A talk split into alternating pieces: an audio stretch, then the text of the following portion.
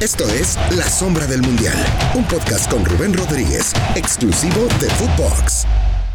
Episodio 16 de La Sombra del Mundial, próximamente La Sombra de la Selección Mexicana. Le vamos a cambiar el nombre porque usted nos lo pidió, así de que un gusto estar con ustedes en Footbox. Eh, sigan dándole clic, denle play en cualquier lugar a donde se encuentren, si quiere que los acompañemos en su camino. Si hoy 16 de septiembre pues quiere echarse el recalentado del pozolito, ¿no? Porque en México eh, se festeja el Día de la Independencia, entonces este se estila pozolito, eh, garnachita.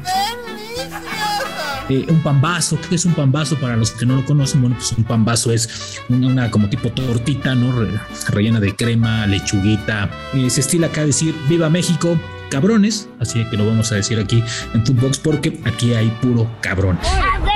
Y bueno, pues eh, episodio 16. Bueno, está muy, muy, muy, muy, pero muy eh, sonando muy fuerte el tema del mundial cada dos años. Una postura de infantino, ¿no? Aquí nuestro compañero Per Ceballos nos había explicado los pros y los contras de esto, ¿no? Desde la semana pasada. Y bueno, pues esta postura eh, que están llevando en lo escondidito ahí algunos amigos, ¿no?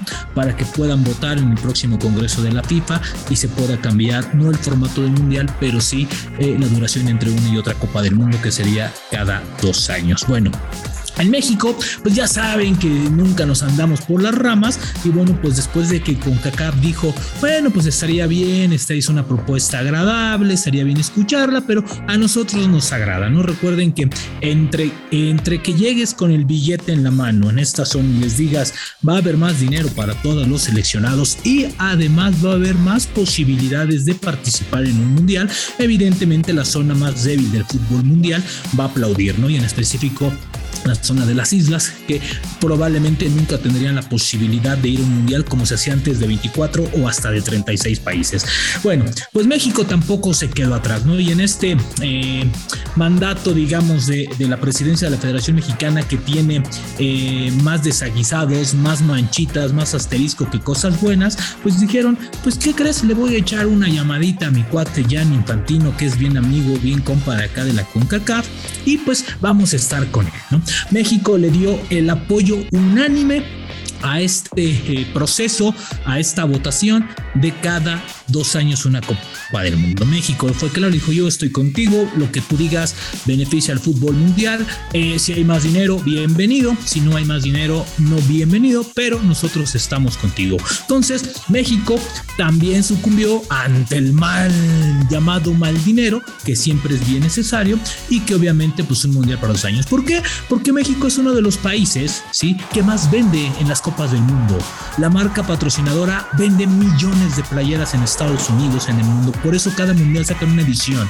A ver, no es algo que ver, algo irrelevante el tema de que la playera negra que sacaron para el mundial, de, para el mundial de hace dos copas del mundo fue una de las playeras más vendidas en la historia. Entonces me parece que esto también es ¿por qué? porque así paqueteas todo lo de publicidad. Recuerden que la selección mexicana vende muchísimo, comercializa muchísimo y qué mejor que al país consumidor por naturaleza, por historia que Estados Unidos, donde va enfocado ahora el mercado mexicano. Entonces México dice después del 26, claro que sí FIFA, claro que sí Jenny, estamos contigo y bueno, pues así en este tema también te conviene como organización. ¿Por qué? Porque tienes a la FIFA de tu lado y en una federación donde impera el caos, donde no sabes de dónde te va a salir algo, donde levantas un folder y te sale un tema, levantas el otro y te sale un tema. Eso sí, no arreglan absolutamente nada. Veracruz sigue sin cobrar, ¿no? Ahora ya están queriendo cambiar el, este, escudo nacional o el escudo de la selección mexicana de fútbol, mejor dicho,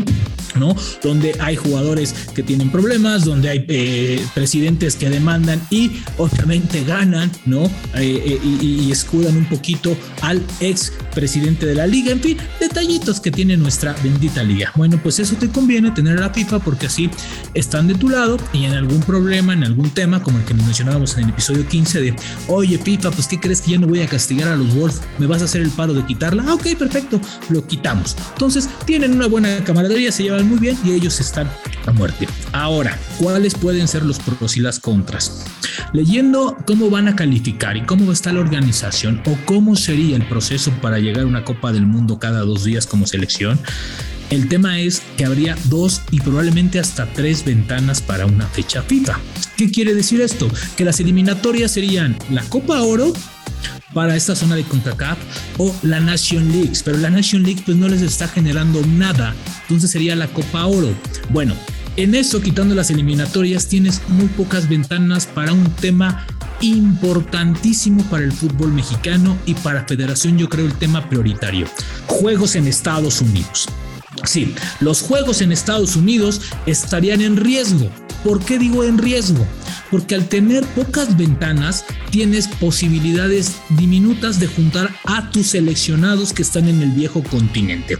Es decir, no tendrías a todos los jugadores en las fechas FIFA. O la otra opción es que hagas que jueguen en Estados Unidos con selecciones alternas de la liga local. Y es que, ¿por qué reiteramos en esto que es un tema bien importante? Porque México se lleva, sí, apúntelo bien, 12 millones de dólares por año por jugar cuatro o cinco veces en Estados Unidos con partidos de la empresa Zoom, donde ellos se los pagan y ellos los administran y comercializan todo el partido de selección mexicana. No son 12 millones que van a la bolsa ni de John, ni de eh, Mikel, ni de los equipos, ni de nada. Estos 12 millones de dólares, sí, ayudan a un tema a sostener toda la estructura de selecciones. Es decir, que de estos 12 millones se mantiene activo la selección femenil, la selección varonil, la selección sub-23, la selección sub-20, toda la estructura de selecciones nacionales se mantiene de ahí. Ahí sale parte del presupuesto para la comercialización, para que se venda mejor la selección, para que los jugadores tengan mejores hoteles, mejores eh, eh, viajen en primera clase, viajen con las comodidades de una selección importante. Entonces, realmente, sí, estos dos años pondrían que esto o tendrían que renovar por completo el contrato o de plano como acostumbran verle la cara al paisano, ¿no? Con todo respeto y decirle, señores, ¿qué creen? No te vamos a traer a Raúl Jiménez, no te vamos a traer hoy a Guardado, hoy no va a venir Héctor Herrera, pero van a estar los de la liga local, que van a estar siempre ahí apoyando y que estos partidos les vale gorro el calendario dicen, ¿sabes qué? Vamos a poner uno tal fecha, uno tal fecha y tal fecha, vamos con los jugadores de la liga local. Finalmente, y lo digo así como es, al paisano poco le interesa a veces que están en Europa, lo que quieren ver es su selección. Entonces, evidentemente, pues lo que quieren es jugar. Entonces, esto de dos mundiales traería una reestructura por completo en el plan de trabajo de la selección mexicana. ¿Y por qué lo digo esto? Porque realmente pondría en jaque estos partidos o de plano tendrían que reestructurarlo o bajarle un poquito a la calidad de las elecciones con las que vayan. Incluso recordarán que ha sido un tema muy, muy marcado el, que los rivales de México sean de mayor jerarquía. Fue en los últimos tres años donde los rivales, a ver, de repente jugabas con Nueva Zelanda C y dos secundarias de ahí que te salían de Ecuador u otra por ahí o la prepa abierta aquí de la delegación Cuauhtémoc, etcétera, etcétera. Entonces, de repente tenías cada rival y dijeron, a ver, esperen, estos rivales no ayudan a nada y nos va a pegar la taquilla tarde que temprano. Entonces, si quieren llenar el estadio de los vaqueros el estadio del Atlanta United, próximamente el de Las Vegas, que ahí van a estar, el estadio precioso y precioso de los Rams, evidentemente necesitan llevar selecciones de peso para que estos estadios pues los llenen los 70 mil paisanos que van a ver a su selección mexicana, pero para eso necesitan jugadores también que los llenen. Entonces, ante este mundial de dos años, México tendría que reestructurar por completo su calendario y por completo una parte que es fundamental para ellos cada cuatro años, los partidos de Zoom, porque no pueden apoyar a la FIFA y decir, sí, voy nada más con las fechas FIFA de esto y perder 12 millones de dólares al año. Cada, cada, cada próximo mundialista estarías perdiendo 40 millones de dólares, lo cual no va a ser negociable por ningún motivo. Entonces, la selección apoya a Infantino, pero pues bajita la mano, estira la manita para que le caiga esta lanita. Así el tema de la selección mexicana de fútbol y obviamente de la Federación Mexicana, que bueno, pues en esta llamada Infantino me imagino que también hablaron y dijeron, oye, nos vas a dejar jugar estos partidos. Pero bueno, así el tema. Y llegó algo bien importante, algo que les gusta mucho, banda, la anécdota. Y bueno, esta anécdota de verdad que, que me llena de mucho eh, momento porque tiene que ver con el hoy gobernador de Morelos, el Cuau.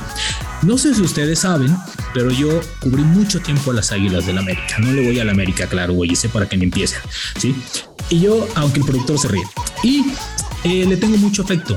Yo hice muchísima amistad con Cuauhtémoc Blanco, muchísima amistad al grado de quedarme a dormir en su casa cuando estaba en Chicago, de invitarme a ver los partidos, de viajar a Chicago, a estar con él, a platicar, a convivir, sí, a echarnos un parcito, ¿por qué no? Claro que sí, después de que jugaba, no pregúntenle al señor Osorio, que en ese momento era su entrenador. Bueno, esto ocurrió en Tuxtla Gutiérrez, Chiapas, que por cierto, qué café tan rico hacen por allá.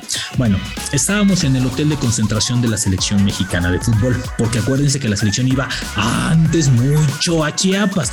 A, échele una leidita, ¿no? A Loret de Mola y a todos ellos y sabrán por qué iba mucho, mucho la selección mexicana, ¿no? Recordarán que hasta previa a una, pues este, me castigaron a mí Miguel por andar este, tuiteando a favor de un partido político. Bueno, el tema es que la selección cada año recibía su jaguar de jade, bien chingón, bien bonito, por parte del gobierno de Tuxtla Gutiérrez. Bueno, en un partido de estos de selección mexicana no estaba Miguel Herrera, eh, no recuerdo el entrenador, estaba Cuauhtémoc Blanco y en la habitación estábamos, tengo hasta fotos, algún día se las voy a presumir, estaba Cuauhtémoc Blanco, Guillermo Ochoa y Giovanni Dos Santos y su servidor la sombra Rubén Rodríguez, platicando, echando un poquito de desmadre, evidentemente, ¿no? Estábamos todos, estaba Sven Gonar Eriksson, me dice el productor, no me parece que sí, creo que sí estaba Eriksson. El tema es que en esta temporada llegaba cualquier tiempo a la selección mexicana, ¿no? Entonces, estábamos ahí, iba a ser un partido bien importante para México, porque eh, en ese partido se jugaba prácticamente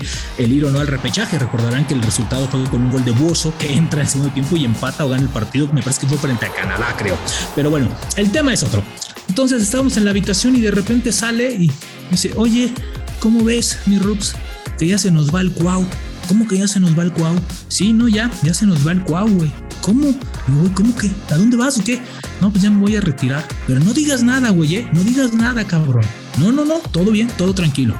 ¿Cómo? Pero cuéntame, no, sí, ya no quiere estar en selección y se va a retirar eh, el viernes del partido eh, de la selección mexicana. Eso era un martes, señores. Señores periodistas, ustedes saben lo que es aguantar una bomba de ese tamaño tres días sin saber que puede llegar. Le mando saludos a mi güero Burbitz de Televisa, que en ese momento cubría muy bien la selección mexicana, Magallán, que en ese momento también la cubría, Abraham Guerrero, eh, de Azteca, no me acuerdo si estaba André, creo que no estaba André, ¿no? Pero me imagino que estaba el Warrior, ¿no? Entonces, todos estos colegas, ¿no? Y Mike, que también andaba ahí haciendo sus pininos ahí, ahí en Televisa. Entonces, ustedes saben lo que es esta parte porque fue muy claro. Me dijo, güey, no digas nada, ¿eh? Bueno, yo lo estuve no molestando, no jodiendo, chingando es la palabra diario. Wow, la puedo publicar, la puedo publicar. No, no, aguanta, aguanta, aguanta. Bueno, dos días con el Jesús en la boca, porque además, esos eran mis primeros, mis primeras coberturas con selección mexicana, ya de manera formal, ¿no? Yo trabajaba para el diario Ovaciones. Bueno. No sé qué pasó el jueves por la noche, pero dije, oye, wow, perdón, pero esto puede salir mañana no tardan en llegar los televisos, entonces, güey, esto tiene que salir en ovaciones sí o sí. Y yo le dije, dije, ¿sabes qué? Pero a ver, déjame publicarla, no va a tener esta importancia, o sea, no se va a hacer ruido porque mañana es el partido, ¿no?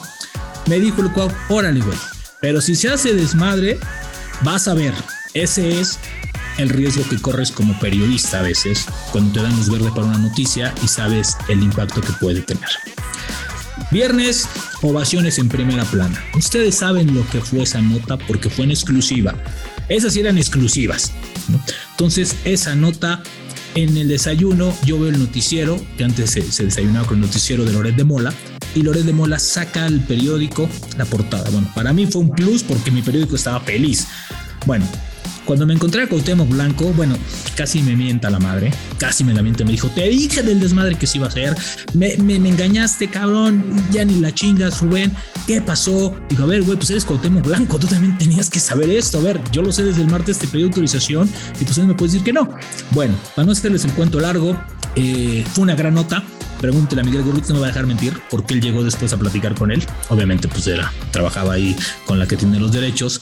Sí, se despidió ese día, recordarán bien, se le hizo un homenaje, se fue. Pero yo tuve una nota y aquí es donde como periodista tienes que saber, dices, híjole, en ese momento se quebró un poco la relación con Cuauhtémoc Blanco. No fue la misma amistad, evidentemente, ¿no? Se sintió traicionado. Yo le di mis argumentos. Él me dijo, yo te dije que sí, pero no sabíamos del relajo que se iba a armar. Evidentemente, pues no lo medimos.